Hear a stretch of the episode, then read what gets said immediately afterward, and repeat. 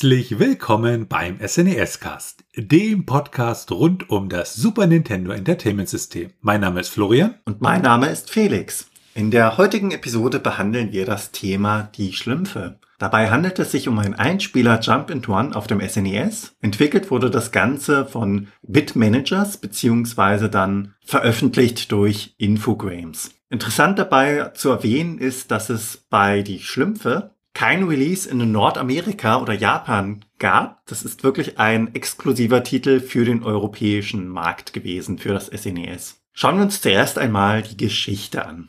Und da werfen wir erst einmal einen Blick auf die Geschichte der Firma Bitmanagers. Die wurde 1988 gegründet unter dem Namen New Frontier und ursprünglich haben sie halt Spiele für den ZX Spectrum, das MSX und den Amstrad entwickelt, waren allerdings nicht sonderlich erfolgreich damit. 1992 haben sie dann ihren Namen geändert zu Bitmanagers und haben dann angefangen, Spiele für die äh, Nintendo-Konsolen zu machen. Und das war sozusagen ja ihr Scheitelpunkt des Erfolgs. Äh, hauptsächlich für den Gameboy haben sie damals entwickelt und haben halt viele Spiele auch gemacht, basierend auf Comic-Lizenzen, zum Beispiel Asterix, Tintin und natürlich die Schlümpfe und diese Lizenzen, die kamen da halt durch den Publisher Infogrames. Ähm, 1997 haben sie dann für Acclaim eine Turok-Serie für den Game Boy entwickelt und 1998 haben sie dann für den Game Boy Color, waren sie der erste Drittentwickler, also Third-Party-Entwickler, der dann wirklich äh, auch für den Game Boy Color entsprechende Titel herausgebracht hat, nämlich einmal Sylvester und Tweety und Turok. Und auch in diesem Jahr, also 1998, wurde Bitmanagers dann von einer spanischen Firma gekauft, Gelco. Das war eine Firma für Arcade und die haben dann praktisch für diese neue Firma, ihren neuen Besitzer, ähm, ein Spiel auf die PlayStation portiert von diesen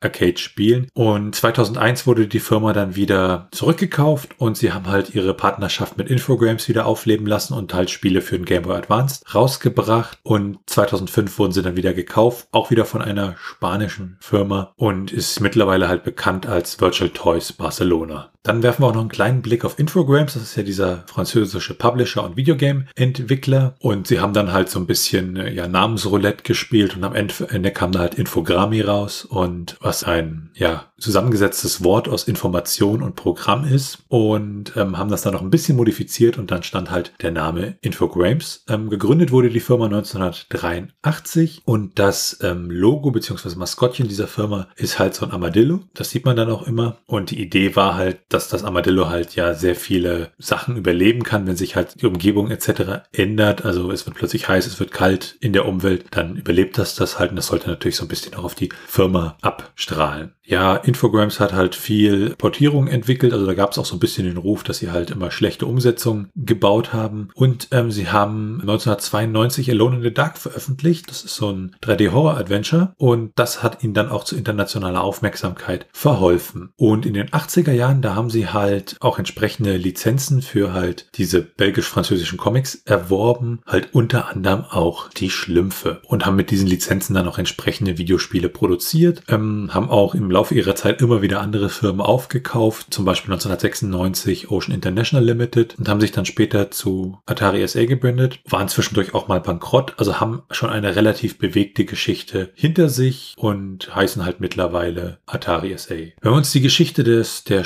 Spieleentwicklung angucken, dann ist es ja auch so, dass man grundsätzlich die Schlümpfe beziehungsweise The Smurfs, wie es im Englischen heißt, für sehr viele Systeme auch rausgekommen ist, also Game Boy, Super Nintendo, Game Gear, da kommen wir nachher nochmal zu, was für Systeme das alles sind. Also sie haben dann auch halt unterschiedliche Konzeptzeichnungen gemacht, auch von der Weltkarte. Und da waren dann zum Beispiel diese äh, Steckweidenfelder oder äh, Sasaparilla, also die Lieblingsspeise der Schlümpfe, die im Deutschen manchmal auch als Schlumpfbeere übersetzt wurden. Wobei wir da uns auch nicht ganz sicher sind, wie das dann im Spiel zusammenhängt, weil da gibt's neben der Schlumpfbeere auch Himbeeren. Ja, da wurde halt sehr, sehr viel erstmal konzipiert und ähm, zum Beispiel gab es in der ursprünglichen Version von Gargamels Haus äh, auch noch Bäume und in der fertigen Version sind es dann ja entsprechend nur Steine. Es wurden dann halt so Sachen konzipiert über die Konzeptart, also wie man springt und, und krabbeln mit den Schlümpfen. Und es wird halt auch gezeigt, dass bestimmte Schlümpfe halt andere Rollen im Spiel hatten. Zum Beispiel Schlaubi Schlumpf ja das äh, fürs Beleuchten der Höhlen in dem einen Level sozusagen auch zuständig ist. Und als man dann halt in die Entwicklung gestiegen ist, da gab es dann halt auch Unterschiede zu dem fertigen Spiel, dass halt bestimmte Sachen wie, wie Farben zum Beispiel des HUDs, also der ganzen Informationen, die so eingeblendet werden, noch teilweise andere Farben hatte. Es gab zum Beispiel auch noch keine Timer in den ersten Versionen. Die wurden dann erst später gemacht. Und auch ähm, die Schlümpfe, mit denen man das jeweilige Level dann gespielt hat, die waren teilweise auch noch ein bisschen anders da in der Entwicklungsphase verteilt. Es gab zum Beispiel auch noch keine Spinnen an der ganzen Geschichte. Und auch zum Beispiel bestimmte Steine waren halt blau anstatt von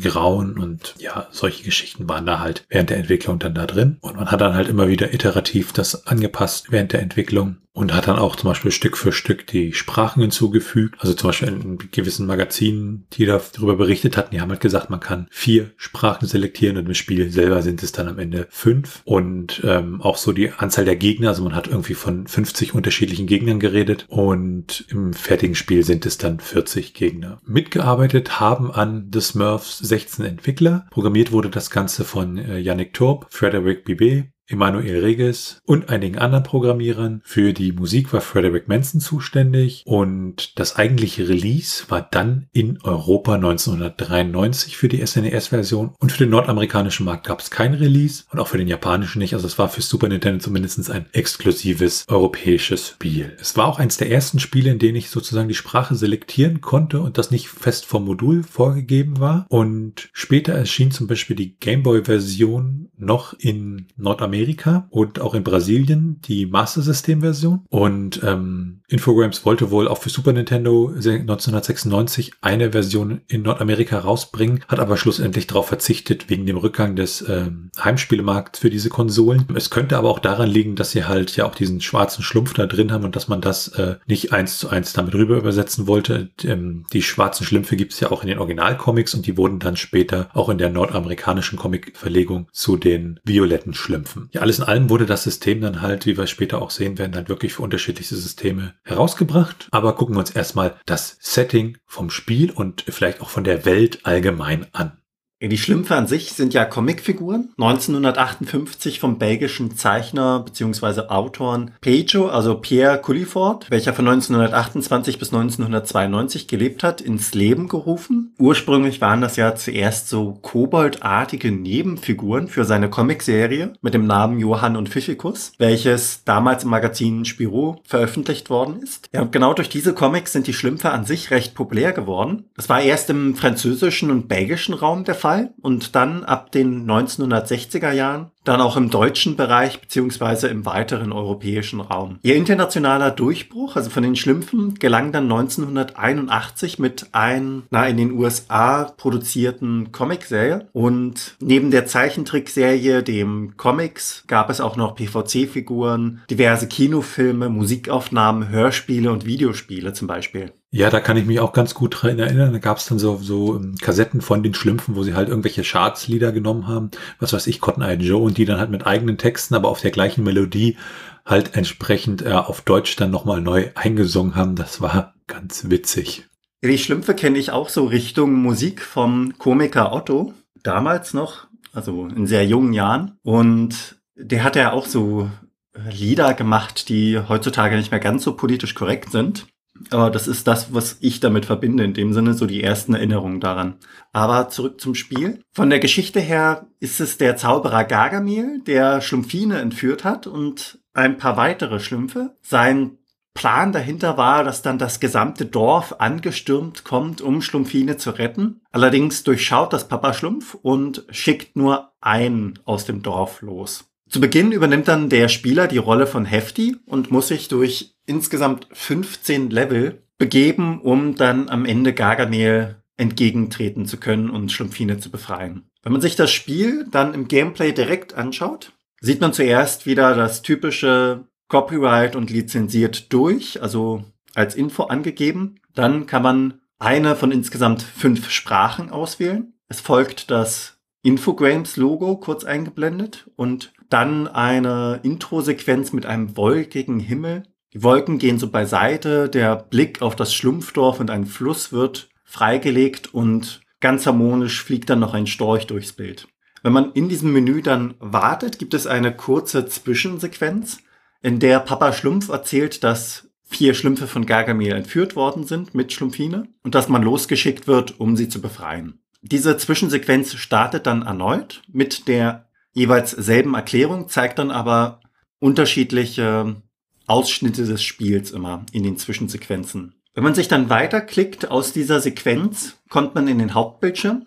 Der sieht so aus, dass ganz links ein Baum steht. Dahinter schlüpft ein kleiner Schlumpf hervor und schaut einen so an und dann sieht man ganz harmonisch noch einen Fluss und die Wiese. Also es scheint in der Nähe des Dorfes der Schlümpfe zu sein, also Schlumpfhausen. Man kann das Spiel starten. Man kann in den Optionen zwischen leicht, schwer und einem mittleren Schwierigkeitsgrad auswählen. Den Ton kann man aus Mono und Stereo auswählen. Die gesamte Musik kann man ein- als auch ausschalten und man hat die Möglichkeit, die unterschiedlichen Soundstücke, Musikstücke aus dem Spiel anspielen zu lassen. Etwas wirrend ist da anscheinend die Übersetzung, denn im Menü heißt es wirklich nur testen und gemeint ist wirklich der Soundtest an sich. Vielleicht war nicht genug Platz bei der Übersetzung oder sie haben es eins zu eins original übernommen. Daneben gibt es noch das Passwortsystem. Dort kann man seine Passwörter dann eintragen, um ab einem bestimmten Level zu starten. Wenn man sich dann selbst entscheidet, als Spieler das Spiel zu starten, sieht man so zwei kleine Flügelschlümpfe, also Engelschlümpfe, wenn man so möchte, die hochfliegen in die Mitte des Bildes, einer links, einer rechts. Und sie halten eine Rolle, die sie dann ausklappen, auf dem dann das Kapitel angezeigt wird.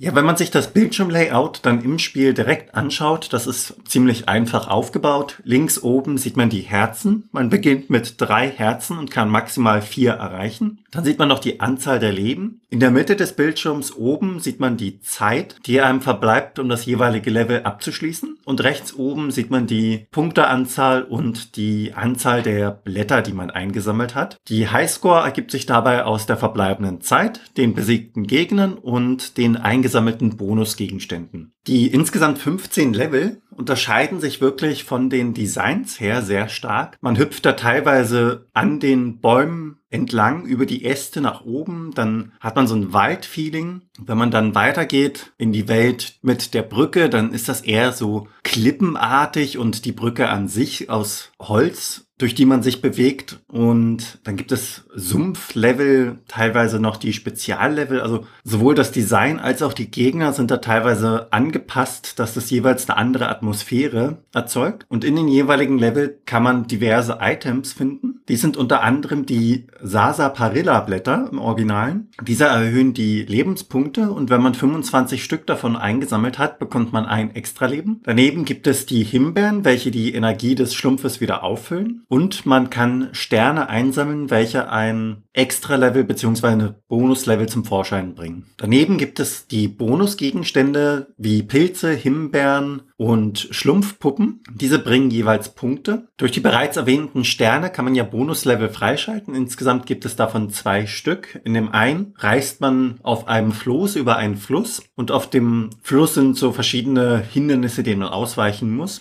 Im zweiten Level hingegen reist man durch die Luft auf dem Rücken eines Storches und sammelt dort auch Gegenstände ein bzw. weicht anderen Gegenständen aus. Neben diesen Bonusleveln gibt es auch noch zwei Spezialsequenzen, wenn man so möchte, also zwei Speziallevel. Sowohl Bonuslevel als auch die Speziallevel unterscheiden sich von den allgemeinen Leveln durch die Grafik und die angewendeten Modi. Bei der einen Spezialsequenz fährt man mit einer Lore durch eine Mine und bei der anderen fährt man mit einem Schlitten einen Berg herunter. Wenn man sich so durch die Welt begibt, dann gibt es verschiedene Tiere, das heißt zum Beispiel Insekten und Stachelschweine, herunterfallende Dinge wie zum Beispiel Äpfel oder auch schwarze Schlümpfe. Im Originalen sind das die aggressiven Schlümpfe, denen man ausweichen muss und daneben dann aber auch sowas wie Abgründe, in die man nicht springen darf. Auch Tiere, die einem helfen, wie zum Beispiel Enten, Küken, auf die kann man als Schlumpf dann hüpfen und sie als gewissermaßen Boot benutzen. Neben den normalen Gegnern bzw. tierischen Gehilfen gibt es dann noch Gargamel und Asrael als Gegner im Spiel, sowie eine Schlange und einen Drachen als Endboss. Wenn man diese Endbosse jeweils besiegt hat, kann man immer einen Schlumpf freischalten. Dies sind unter anderem Jokey Smurf, also der Scherzschlumpf. Dieser wirft explodierende Geschenke. Dann gibt es Brainy Smurf. Dieser hat eine Öllampe dabei, mit der Höhlen erleuchten kann. Und dann gibt es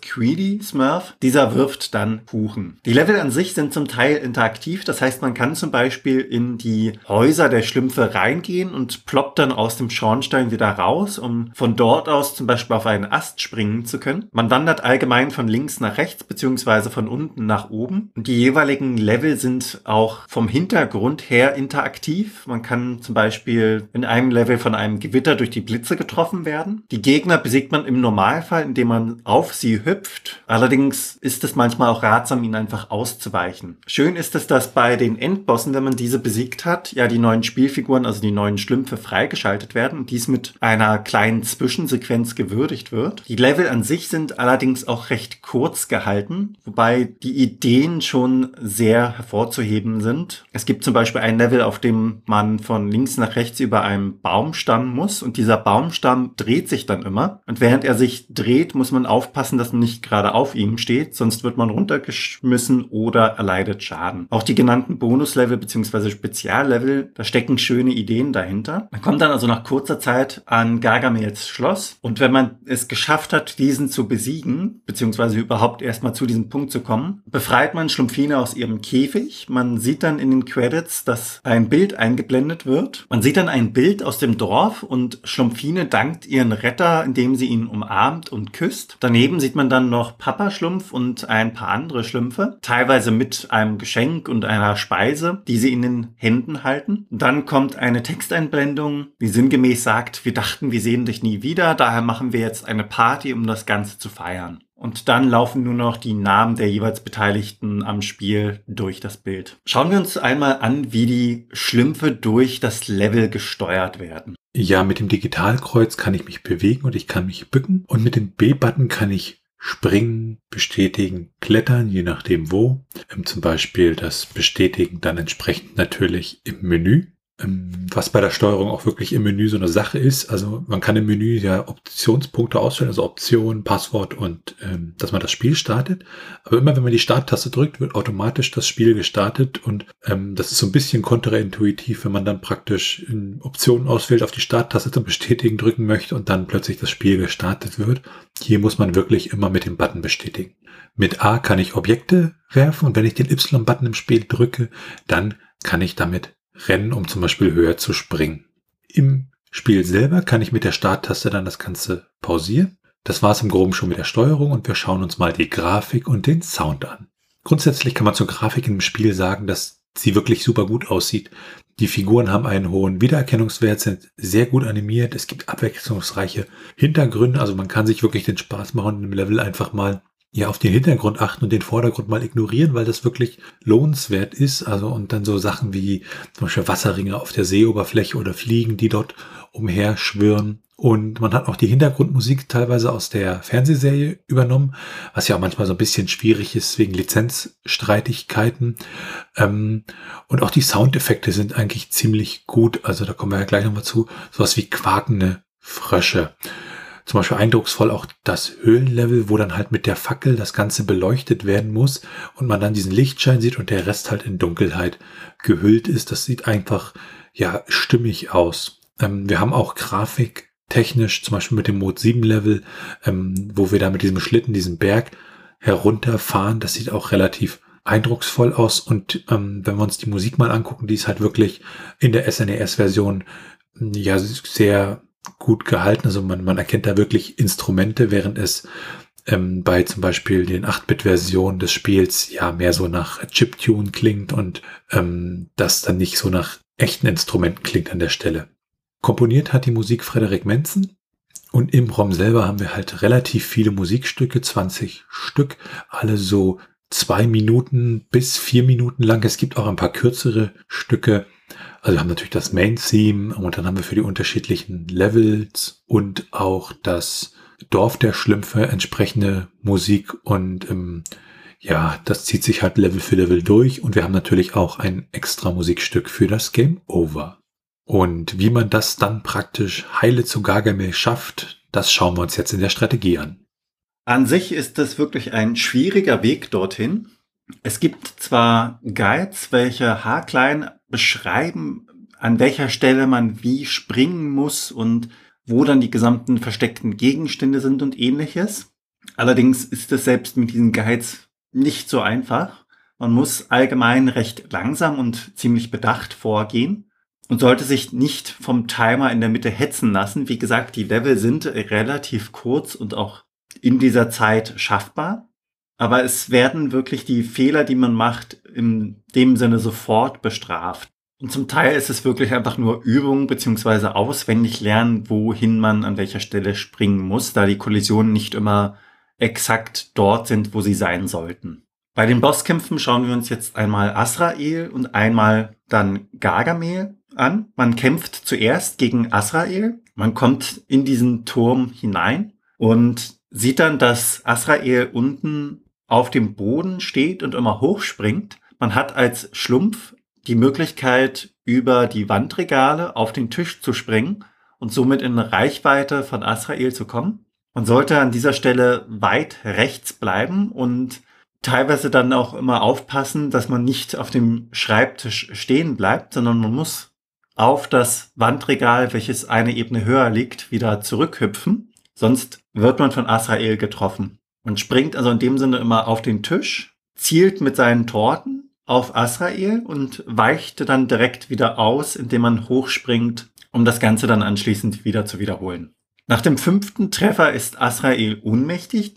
Allerdings ist der Kampf in dem Sinne dann nicht direkt vorbei, sondern man wandert durch den Raum und er kann wieder zu Bewusstsein kommen und jagt den Schlumpf dann beziehungsweise den Spieler durch den Raum. Dabei sollte man wirklich die Umgebung im Auge behalten, damit man jederzeit weiß, wie man ausweichen kann. Das heißt, auf welches Regal man springen kann, um Asael ausweichen zu können. Ein kleines, aber wichtiges Detail ist, dass auf diesen Regalen sich Blumentöpfe befinden, die dann in einem kleinen Radius dann auch noch nach dem Spieler schnappen. Und da man nicht allzu viel Energie im gesamten Spiel hat, kann man an diesen beiden Stellen recht schnell sterben. Wenn es doch einmal eng auf eng kommen sollte, also wenn man wirklich Not am Mann ist, dann gibt es die Möglichkeit, dass während Asrael springt, man unter ihm durchschlupfen kann. Es ist zwar auch möglich, auf Asrael direkt zu springen, um ihm Schaden zuzufügen, allerdings gestaltet sich das sehr schwierig, weil wenn er selbst im Flug ist, kann man ihn nicht wirklich treffen. Also er muss dabei auf dem Boden stehen. Ziel des Ganzen ist es auch nicht, Asrael jedes Mal ohnmächtig zu schlagen, sondern ihn nur so lange bewusstlos zu halten, bis man das Ziel im Level erreicht hat, welches sich auf der linken Seite dann befindet. Denn dort läuft man eine Treppe hinauf und kommt dann an den Punkt, an dem man Gargamel trifft. Das ist so ein kleiner Außenbereich und von oben fliegt immer ein Vogel von links nach rechts und wirft Eicheln ab. In der Mitte des Bildschirms befindet sich so eine Art Wippe beziehungsweise Katapult, also ein Stein, auf dem ein Baumstamm liegt. Und auf der rechten Seite steht ein Gargamel. Ziel ist es, die Eicheln, die jeweils abgeworfen werden vom Vogel, so zu timen mit einem Sprung auf den Baumstamm, dass die Eicheln in Richtung von Gargamel fliegen und diesem Schaden zufügen. Entscheidend ist dabei wirklich das Timing. Man muss exakt springen. Das Ganze benötigt auch eine gewisse Übungszeit, bis man das Ganze hinbekommt. Wichtig ist, dass man eher zu weit links steht und dass man darauf achtet, dass ein die Eicheln selbst nicht treffen, denn diese richten auch Schaden an. Nach dem fünften Mal hat man dann Gargamel besiegt und sieht das wohlverdiente Ende. Wer sich das Ganze dann erleichtern möchte, der kann sich einmal genauer mit den Sheets befassen. Da gibt es im Spiel ja einmal die Passcodes und das Spiel gibt es ja in unterschiedlichen Versionen. Und wenn man das mal so vergleicht, dann ähm, gibt es unter anderem zum Beispiel in der NES-Version und der Gameboy-Version sind das dann so vierstellige Kürzel, was weiß ich, HDLS oder ZRMS. Und in der Super Nintendo-Version muss man hingegen Schlümpfe anordnen. So muss man zum Beispiel für Level 9 Papa Schlumpf, Jokey, Schlaubi und Torti äh, da anordnen und dann hat man praktisch den Code für das Level eingegeben. Also die Codes sind da wesentlich grafischer an der Stelle. Ansonsten gibt es auch Cheatcodes für den Emulator, zum Beispiel ein Cheatcode Quellcode für unendliche Energie. Ja, werfen wir mal einen Blick auf die Unterschiede.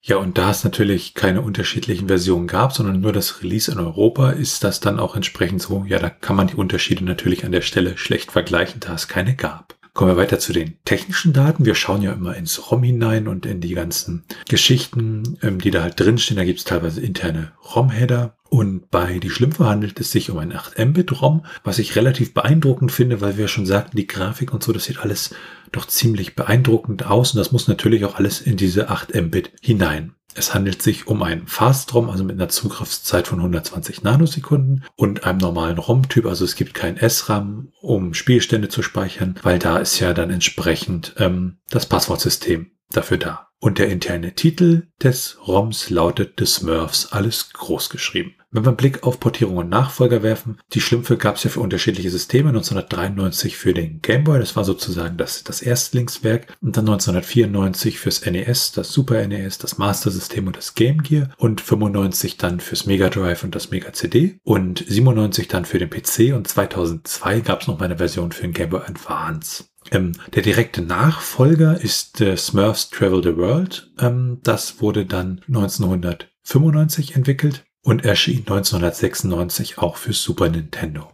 Und auch später erschienen dann weitere Spiele mit dem Thema Schlümpfe des Smurfs Nightmare von 97 für den Game Boy und Game Boy Color. Ähm, es gab für die PlayStation Smurf Racer 2001. Für iOS und Android gab es Smurfs Village von 2010 bzw. 2011. Fürs Nintendo DS gab es The Smurfs auch 2011. Und das aktuellste Schlumpfspiel ist The Smurf Mission Relief von 2021 bzw. 2022 und das erschien für Windows, die Switch, die PlayStation 4, Xbox One, die PlayStation 5 und die Xbox Series X und S. Schauen wir uns die Trivia-Fakten von Die Schlümpfe einmal genauer an. Dann sieht man, dass man es schafft, das Spiel, wenn man sich Zeit lässt, innerhalb von ja, einer Stunde 43 Minuten durchzuspielen, also knapp zwei Stunden. Wenn man sich beeilt, schafft man das Ganze in unter einer Stunde. Und durchschnittlich braucht man etwas über eine Stunde. Schaut man sich dann die Preise an, bekommt man die Cartridge lose, so für knappe 10 Euro und alles in allem in der Box für knapp das Doppelte, also 18 Euro. Und in den USA kostet das Ganze 17 Dollar nur für die Cartridge und 65 Dollar, wenn man alles dann in der Box als Paket haben möchte. Es handelt sich dabei allerdings auch um die europäische Version, die man dann importiert. Im Spiel selber befindet sich auch ein Debug-Menü. Ähm, das erreicht man, wenn man eine bestimmte Tastenkombination ähm, drückt, wenn das Infograms-Logo kommt. Und in diesem Debug-Menü kann man einige Geschichten machen. Man kann zum Beispiel den, den Namen der Stage anzeigen, in dem man ist und kann den Schlumpftyp anzeigen, den man benutzt und kann auch ähm, die ganzen Sprachgeschichten testen. Ähm, was auch ganz interessant ist, ähm, diese komplette Weltkarte wird ja eigentlich im Spiel nie gezeigt, weil sie immer so durch ja, Wolken verhangen ist, was auch so ein bisschen so das Konzept ist, was wir ja aus der Serie kennen. Aber wenn man da so ein bisschen äh, cheatet und den Wolkenlayer ausmacht und das alles mal zusammenpackt, dann kann man praktisch die komplette äh, Karte als Ganzes sehen. Es gibt ja auch ein Gerät, das Retro Duo, das ist so eine Handheld-Konsole, die von Retrobit entwickelt wurde, mit der man die Cartridges spielen kann. Und die Schlümpfe kann man auf diesem Gerät zum Beispiel nicht spielen, weil da halt der interne Schutzmechanismus so gestaltet ist, dass ähm, das erkannt wird, dass es kein originales Super Nintendo ist und dann entsprechend das Abspielen verweigert. Ein Blick ist ja auch noch interessant, wenn man sich die unterschiedlichen Versionen anguckt, dann ist es ja so, dass die teilweise auch unterschiedlich heißen. Also auf Deutsch die Schlümpfe, im Englischen The Smurfs. Ähm, der Game Boy Advance Titel, der ja relativ spät rauskam von dieser Version, The Revenge of the Smurfs. Und natürlich darf man die niederländischen Titel nicht vergessen. Der niederländische Titel The Smurfen und ähm, dann der für den Game Boy Advance, der Wreck van de Smurfen. Das ist natürlich, ja, klingt viel cooler. Also die Titel heißen dann entsprechend für jedes äh, Land halt unterschiedlich. Wenn wir uns die ROM-Hacks angucken, da gibt es leider keine für das ganze Spiel und auch Retro-Achievements, also diese Achievements, die durch bestimmte Emulatoren unterstützt werden, damit ich dann sozusagen das Achievements, was ich von heutigen Spieleplattformen kenne, auch für Super Nintendo habe, gibt es für die Schlümpfe leider nicht. Werfen wir einen kleinen Blick auf die Speedruns. Bei den Speedruns gibt es wirklich gerade mal drei insgesamt. Und diese befinden sich mit 22 Minuten 51 auf dem ersten Platz, ganz knapp dahinter mit 23 Minuten und 17 Sekunden auf dem zweiten Platz und 23 Minuten und 28 auf dem dritten Platz. Wenn man sich das Handbuch anschaut, dies besteht aus 16 Seiten, ist recht kurz damit und allgemein passend zu den Schlümpfen auch in bunten Farben gehalten. Es unterteilt sich in die Geschichte, die Steuerung, wie man Punkte sammelt, die möglichen Bewegungen, also die Steuerung an sich und Weiterhin werden dann auch noch die Bonusgegenstände beziehungsweise die Bonus-Games mit den Gegnern und den Spezialsequenzen näher erläutert. Und ein recht interessantes Detail an diesem Handbuch ist, dass die letzte Seite hervorsticht. Auf dieser ist Schlumpfine auf einer Wiese abgebildet und in einer Sprechblase motiviert sie noch einmal den Spieler, dass ja alles von ihm abhängt und dass er hoffentlich erfolgreich alle Schlümpfe rettet.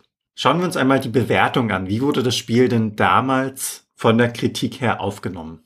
Ja, bei den Bewertungen hat man so einiges dazwischen. Wir haben zum Beispiel von der Total aus Deutschland aus dem August 1994, die haben damals 3,25 von 6 Punkten vergeben, also das wären knapp 55 Prozent in der Bewertung. Die Maniac ähm, aus dem August 1994 hat ähm, 72 Prozent vergeben und so die besten Bewertungen, die wir finden konnten, war die Consoles Plus ähm, im August 1994, die hat 92 Punkte vergeben.